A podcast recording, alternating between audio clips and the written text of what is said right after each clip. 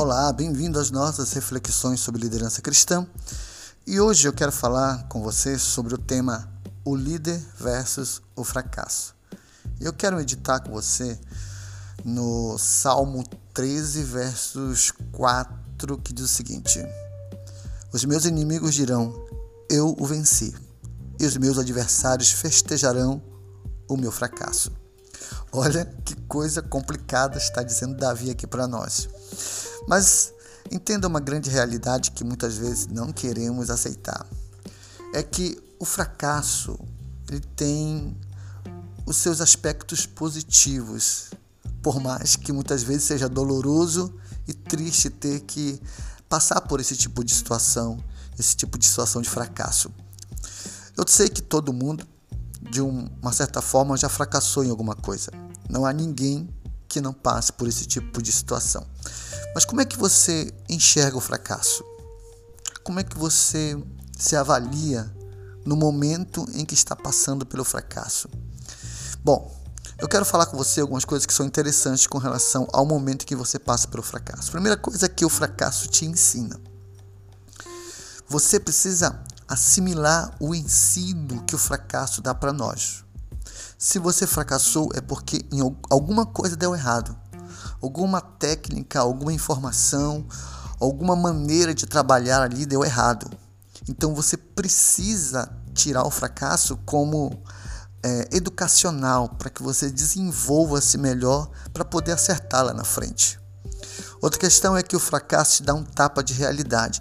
Às vezes nós somos muito arrogantes, às vezes nós nos achamos o bambambam, bam, bam, às vezes nós achamos que podemos dar conta de certas coisas.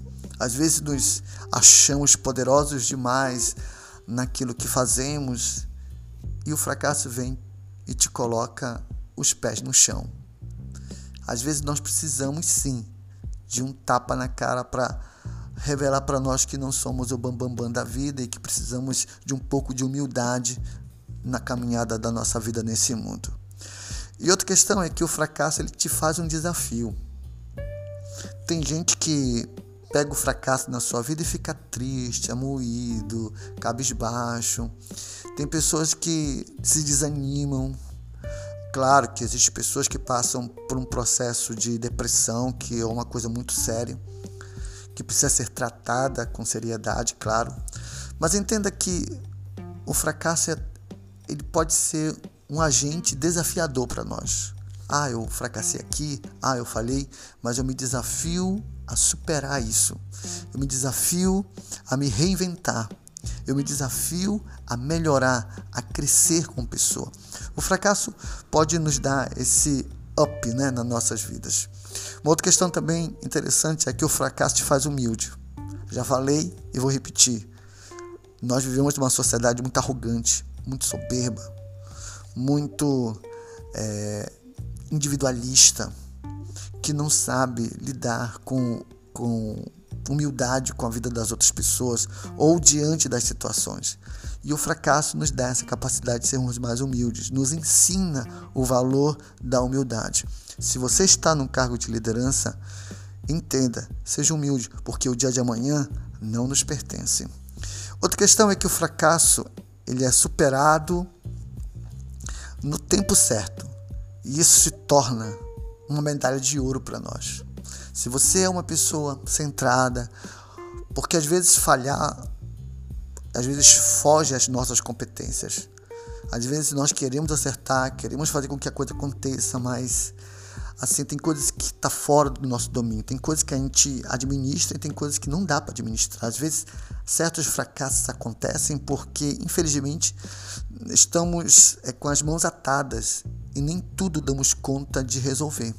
Ah, os fracassos acontecem.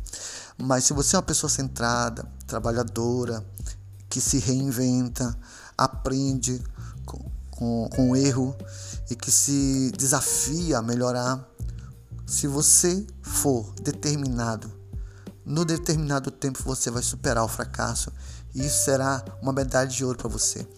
Na verdade, você poderá carregar no peito a medalha e dizer assim: Olha, eu também passei por esse fracasso, eu passei por tal situação e eu vou te dizer, querido, você também vai passar, mas você vai superar se você fizer isso, isso, isso, isso, porque eu fiz, deu certo para mim, pode dar certo para você e assim por diante.